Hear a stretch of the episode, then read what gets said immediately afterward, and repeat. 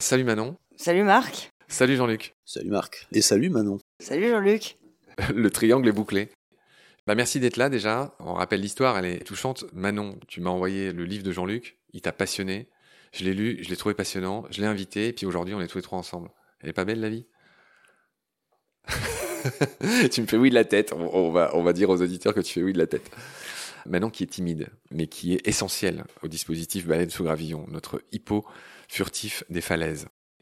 Cher Jean-Luc, on va commencer cet épisode en parlant du sanglier, nom scientifique Sus scrofa, tu commences à connaître mon goût pour l'étymologie. En fait, le nom sanglier vient de singularis, parce qu'en en fait, ça vient de l'époque où on appelait le mâle des sangliers, tu vas nous en dire un mot tout à l'heure, par un porcus singularis, parce qu'ils vivent seuls au-delà d'un certain âge, les mâles de sangliers.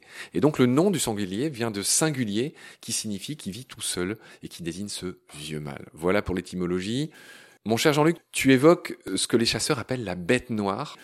Euh, le sanglier, c'est un animal très connu qui euh, peuple nos imaginaires, qui a plein de noms différents. Est-ce que tu nous les détaillerais?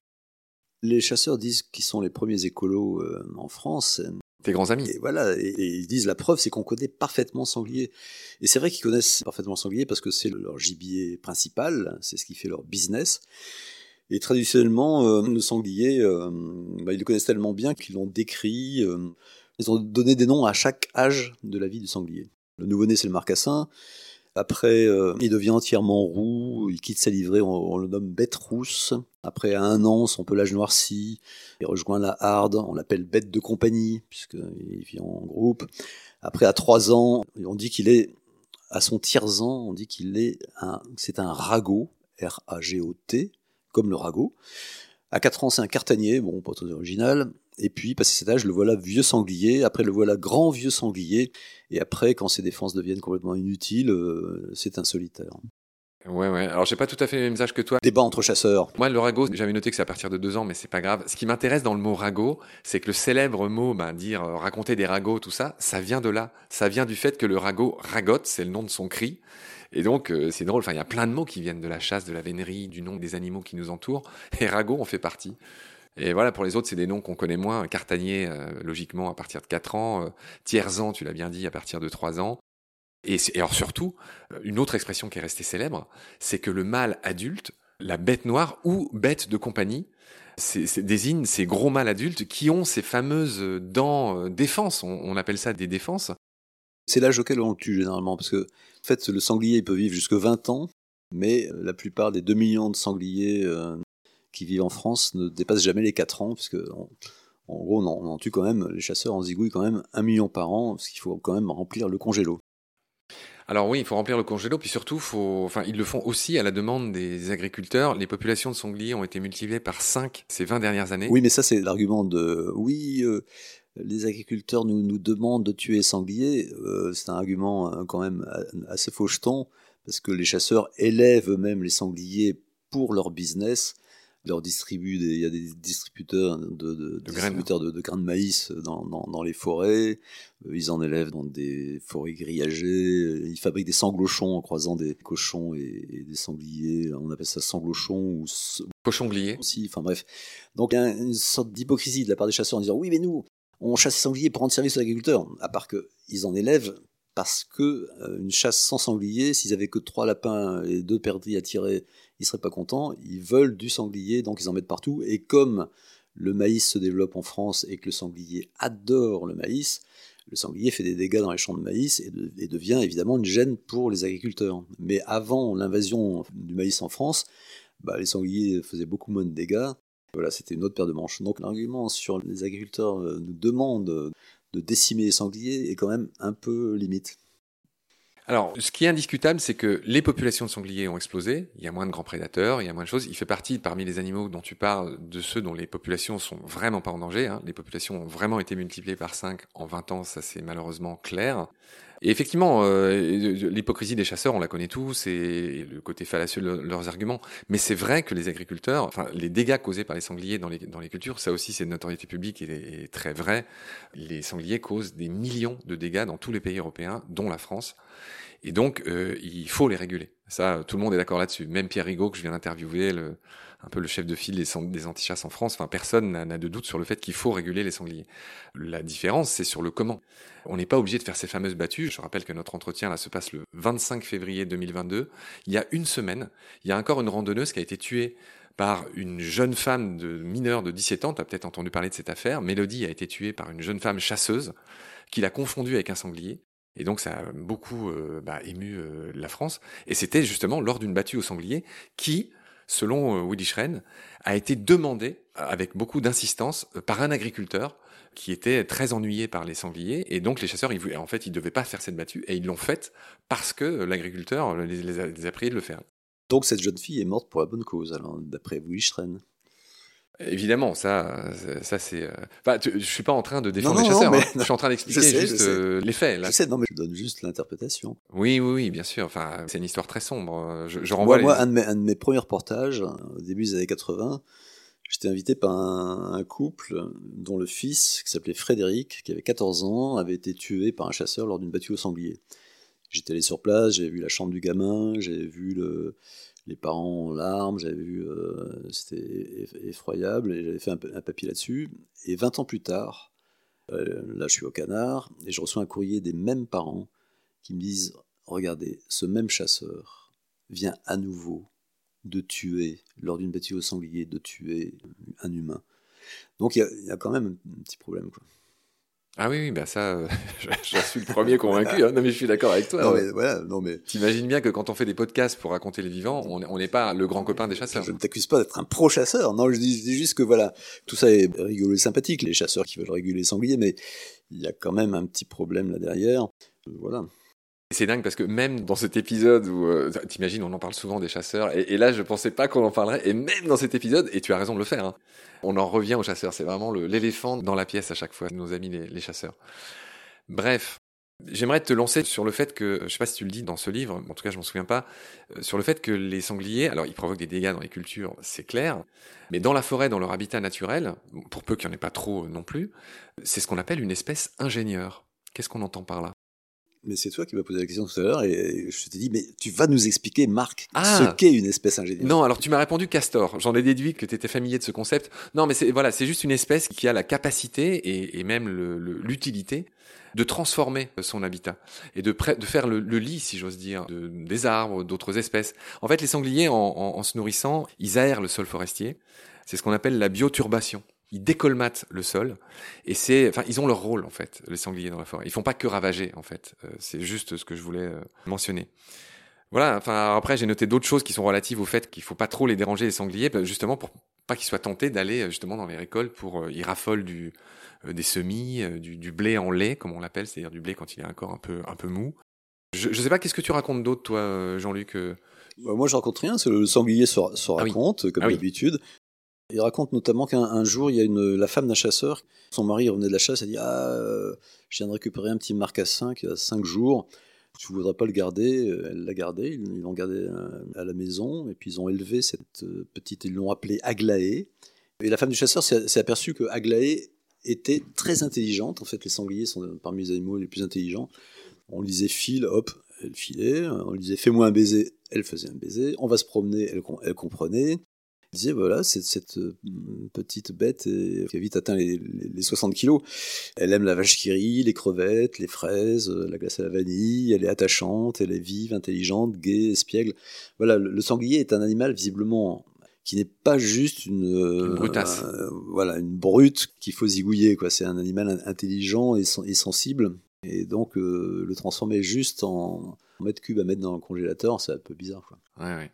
J'étais en train de feuilleter ton livre et tu, parles aussi de 10 000 ans, la planète s'est réchauffée, enfin l'âge de glace s'est pris fin, je pense au, au célèbre dessin animé.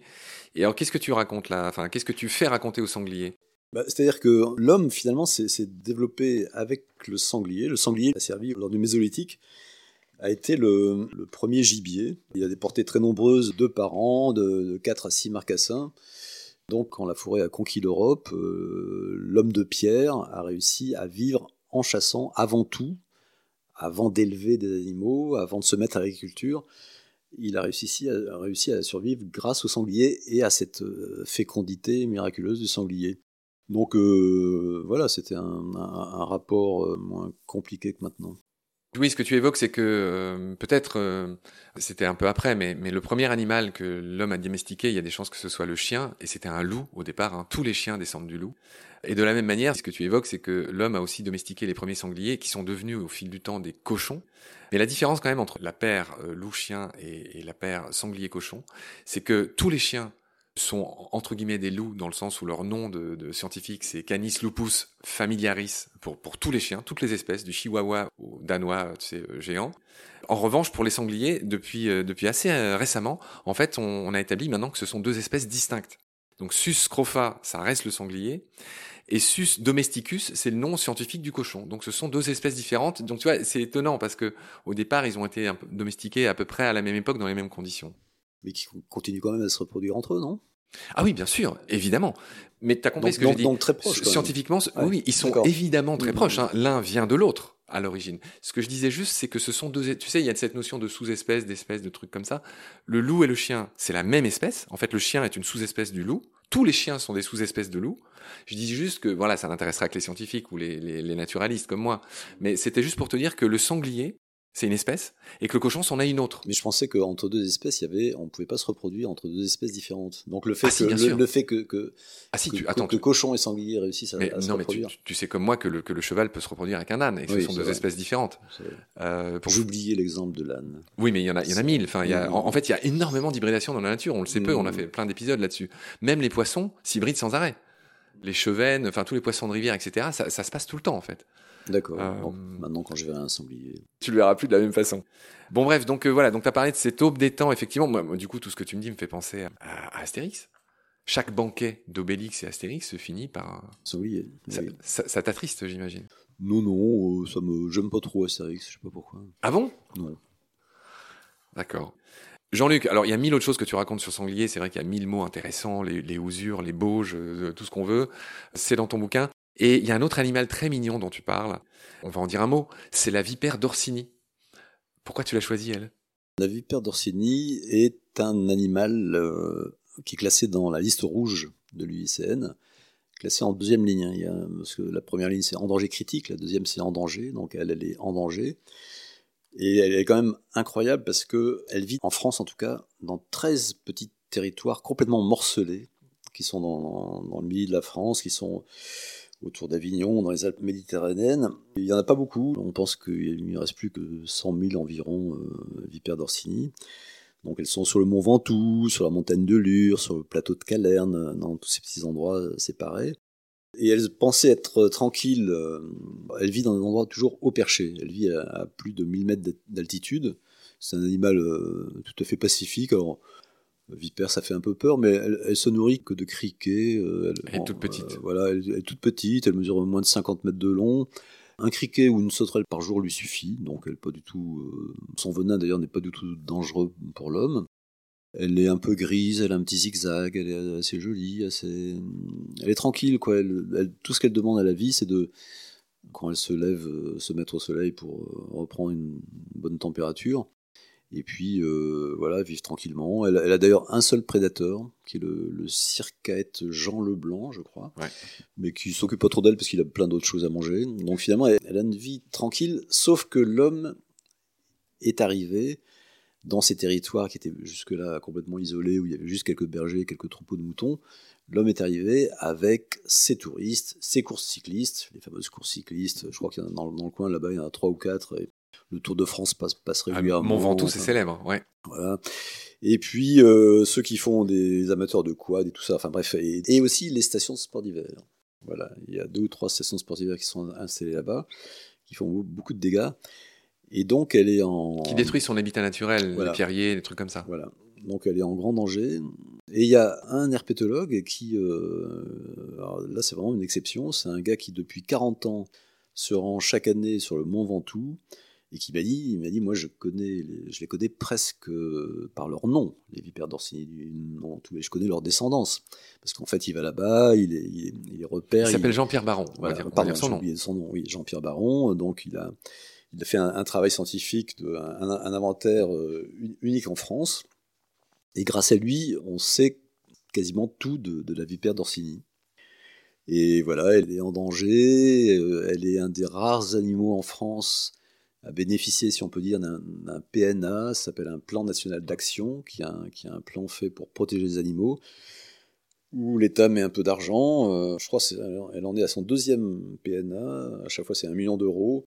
Alors, on fait des campagnes de sensibilisation, on fait du fléchage, on éduque les, enfants dans les écoles, etc., On fait tout, un travail qui a a priori est louable, mais Baron reste très pessimiste. Il pense que d'ici euh, quelques dizaines d'années, elle aura disparu du Mont Ventoux, parce que malgré cette espèce d'affichage, regardez, euh, on défend, euh, on protège la, la vipère d'Orsini, malgré cet affichage, ben, quand il y a un choix à faire, quand par exemple on s'aperçoit qu'avec le, réchauffement climatique, il n'y a plus assez de neige dans les stations sport d'hiver, et qu'il donc faut attirer les touristes d'une autre manière, et donc, par exemple, on va faire un équipement pour des luges d'été, et donc dévaster encore plus le territoire et l'habitat de la vipère d'Orsini. Mais finalement, on tranche toujours dans le sens de l'intérêt humain et pas économique. Et, pas économique et pas celui de la vipère. Donc voilà, euh, c'est tout le, le paradoxe est là. On rappelle que c'est pour ça que tu as écrit ce bouquin. Hein. Tu l'as pas écrit pour distraire les foules. Tu l'as écrit pour euh, parler de cette fameuse sixième extinction. Euh. Oui, voilà, et pour montrer qu'une espèce a beau être sur la liste rouge, réputée en danger, à protéger, eh ben finalement, euh, comme les abeilles, hein, bon, parce que autant la, vipère d'Orsini, on peut la trouver peu sympathique, alors que moi je la trouve très charmante, autant l'abeille, qui est censée être l'insecte le plus utile, et qui est aussi sur les listes des espèces en voie de disparition, on fait pas grand-chose non plus. Cher Jean-Luc, j'ai envie de dire vite fait un mot sur, euh, sur les, les, deux derniers animaux dont tu parles dans ce livre, mais juste vite fait, et j'ai envie que ce soit euh, Manon qui nous dise, parce que quand on a préparé l'émission avec elle, tu es, venu voir avec un grand sourire et tu m'as dit que le... Alors l'animal suivant c'est le vulcain, c'est un papillon, qu'il a baptisé, le zoologiste danois, il a baptisé Vanessa, en souvenir d'un poème de Swift. Enfin, c'est absolument fabuleux, les voyages de Gulliver et tout ça. En gros, il tire son nom de là, le Vulcain, enfin son nom scientifique. Vanessa Atalanta, c'est son nom scientifique au Vulcain. Ce papillon noir avec euh, deux rayures rouges et des petites taches blanches. Il fait de longs voyages. Oui, c'est ça qui m'a fasciné, c'est euh, déjà la durée de sa vie et également ses trajets où il traverse la Méditerranée. C'est vrai que moi aussi, j'ai appris en faisant ce bouquin, parce que moi, le Vanessa Vulcain me fascinait quand j'étais gamin. Il y avait plein, euh, là où je passais mes vacances, et je pensais que sa durée de vie était très courte. Je pensais que voilà, j'en voyais plus à partir de la fin août. Ça voulait dire que voilà, ils étaient morts. Et en fait, non. Ils rentrent au pays, et au pays, c'est ils traversent toute la France, ils traversent l'Espagne, ils traversent le, détroit de Gibraltar, et ils vont s'installer au Maroc, en Tunisie, en Algérie, et ils vont passer l'hiver là-bas. Une sorte de voyage fabuleux euh, de plus de 2000 km, et ils retournent euh, au soleil. C'est un aller-retour qu'il fait une fois dans sa vie? Oui, parce qu'en fait, le Vulcain, il, naît en France et bah, il part au soleil et, voilà, il ne fait pas l'aller-retour. Mais du coup, il revient où? Moi, j'ai pas pigé son, histoire. Donc, il naît en France et à l'hiver, pour euh, une question de température, il migre vers euh, l'Afrique du Nord. Ah. C'est ça qui est fascinant. Tu as bien lu le livre de Jean-Luc. Donc, si j'ai bien compris ce que vous dites, il vit plus longtemps que les autres papillons, c'est ça? Oui, la plupart des papillons euh, vivent quelques semaines et lui, euh, je pense que c'est neuf mois à peu près. Ouais, c'est une des histoires les plus fascinantes que tu racontes là. Boussole mmh. interne, qui leur a indiqué la voie atlantique, la vallée du Rhône et de la Saône? Pourquoi certains d'entre eux ont-ils voyagé jusqu'en Islande ou en Norvège? Pourquoi ne pas s'arrêter avant? Ouais, tu dis que les plus vigoureux d'entre les vulcains peuvent vivre jusqu'à neuf mois, ce qui est une éternité pour un lépidoptère, c'est toi qui le dis dans ton livre. Ah oui, tu dis aussi que leurs chenilles mangent des orties dans le jardin de la petite maison euh, où je passais mes vacances, il y avait des tas d'orties au fond, et il y avait toujours plein de vulcains, notamment qui s'agglutinaient sur la blessure d'un bouleau, qui venait pomper la sève du bouleau.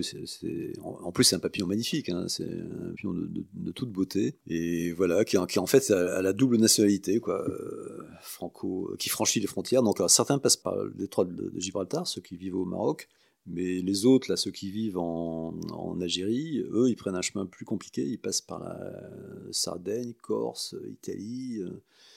Il y, a, quand même cette idée que des vols de papillons euh, survolent la, Méditerranée, où il y, a, quand même 200 km entre les côtes nord-africaines et la Sardaigne, il y a à peu près 200 km. Ça me fait rêver, quoi, le fait que, visiblement, ils, savent où ils vont. Euh, traversent les frontières. Il y a deux couloirs de migration, effectivement. Voilà, les douaniers les arrêtent pas, ils montent pas leurs papiers, euh, ils sont libres comme l'air, ils se laissent porter par les vents, euh, ils vont très très loin, ils vont jusqu'en bon, certains s'arrêtent évidemment en Italie, en Espagne ou en France, mais d'autres vont jusqu'en Norvège.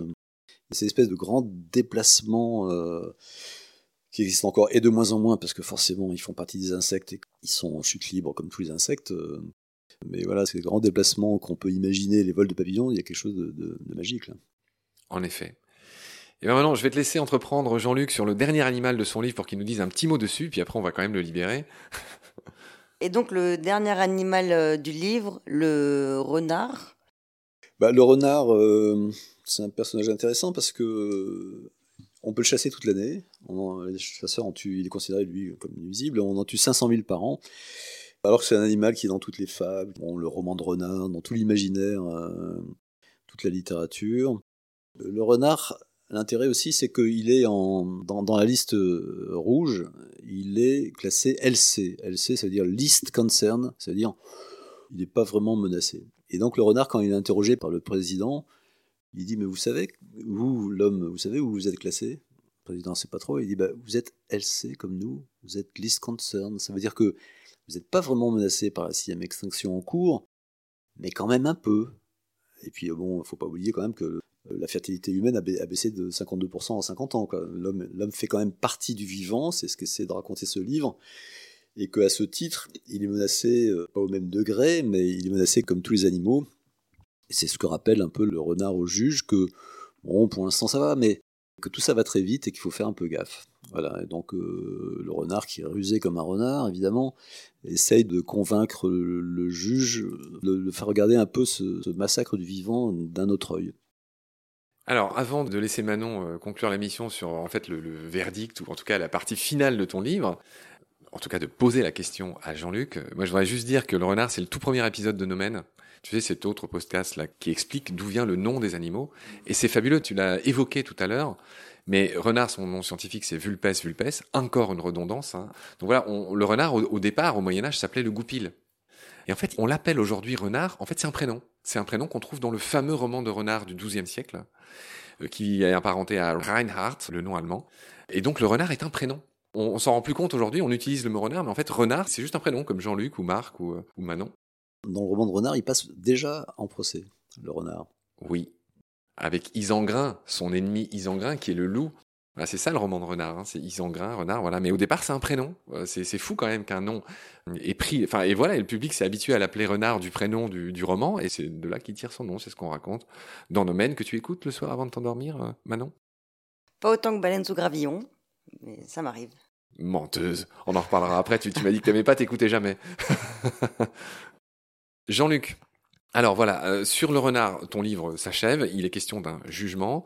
Alors, on va pas euh, retirer tout le suspense de ton livre. Et là, il y a les plus beaux dessins d'ailleurs de, ton collègue Wozniak, le dessinateur, hein, qui a illustré ton livre. En résumé, qu'est-ce que tu peux nous dire sur la partie jugement du livre? Qu'est-ce qu'il faut en retenir selon toi? Bah, C'est-à-dire que le livre, c'est l'histoire d'un procès où l'homme fait comparaître les animaux et pense avoir trouvé un dispositif très intelligent. Et quand même, à la fin, et bon, il y a, le dispositif vole un peu en éclats, quoi, et donc on entend euh, d'autres paroles euh, non formatées. D'ailleurs, dans le bouquin, je ne sais pas si tu as remarqué, tous les dessins sont en, noir et blanc pendant tout le procès. Et là, c'est un peu une, bizarrerie et une rareté de ce livre, c'est que seul le dernier chapitre est en couleur. Pourquoi? Bah Justement parce qu'il y a une sorte d'explosion de la parole, de la parole libre. Et là, j'ai demandé à Virginia, je lui ai dit, voilà, j'aimerais bien qu'il y ait cette espèce de rupture de tonalité, quoi, de ton. Voilà, on passe d'un procès à une autre parole. Dans certains films, il y a un passage du noir et blanc à la couleur. Mm. Tu viens de me faire prendre conscience que c'est un peu le même procédé dans un autre média. Certes, c'est un livre. Mais je crois que dans le film Kafka, enfin dans une des versions d'un des films de Kafka, tout le film se passe en noir et blanc. Et à un moment donné, la couleur fait irruption. Et c'est exactement ce procédé, mm, effectivement. Mm, t'as raison, c'est une bizarrerie, mais qui est magnifique. D'accord, Jean-Luc, donc tu n'as rien à ajouter pour ta défense? Pour ma défense, que dire? Non, mais je suis assez content, par exemple, que ce bouquin par exemple, dans un lycée professionnel à Douai, il y a une prof de français qui s'en est emparée, qui m'a demandé l'autorisation de s'en servir avec ses élèves. Je dis, bah, évidemment, vous en faites ce que vous voulez. Et elle a dit, voilà ce que j'ai fait. J'ai demandé, j'ai écrit des noms d'animaux euh, sur des petits bouts de papier, j'ai mis dans un panier, et j'ai demandé aux élèves de prendre au hasard, et j'ai demandé à chaque élève de faire, dans le grand procès, de s'identifier à un animal et de raconter à la première personne, de parler, de se présenter.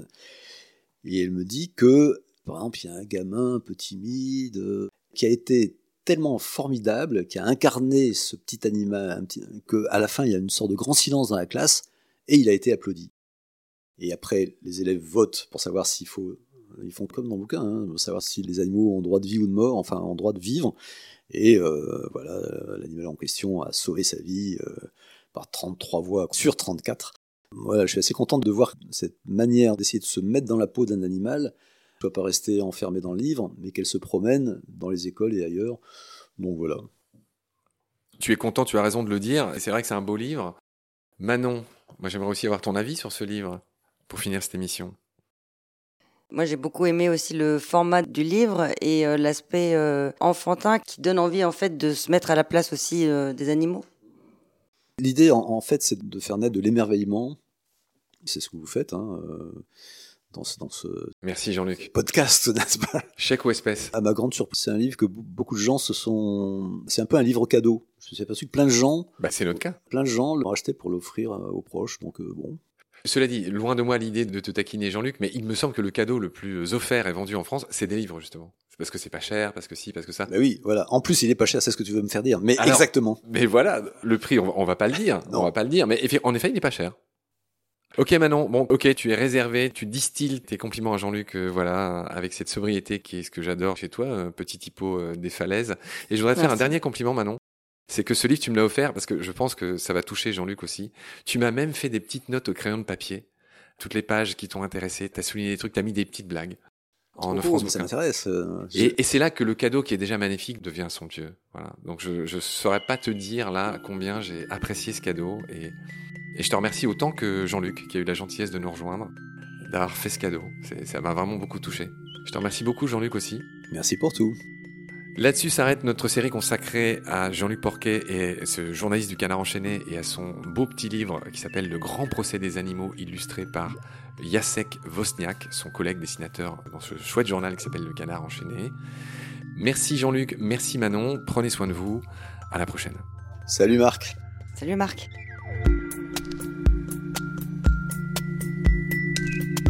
Pendant notre combat, nous deux, tu avais l'œil du tigre, tu en voulais ce soir-là. Il faut que tu retrouves ça maintenant. Et la seule façon, c'est de recommencer au commencement. Tu vois ce que je veux dire?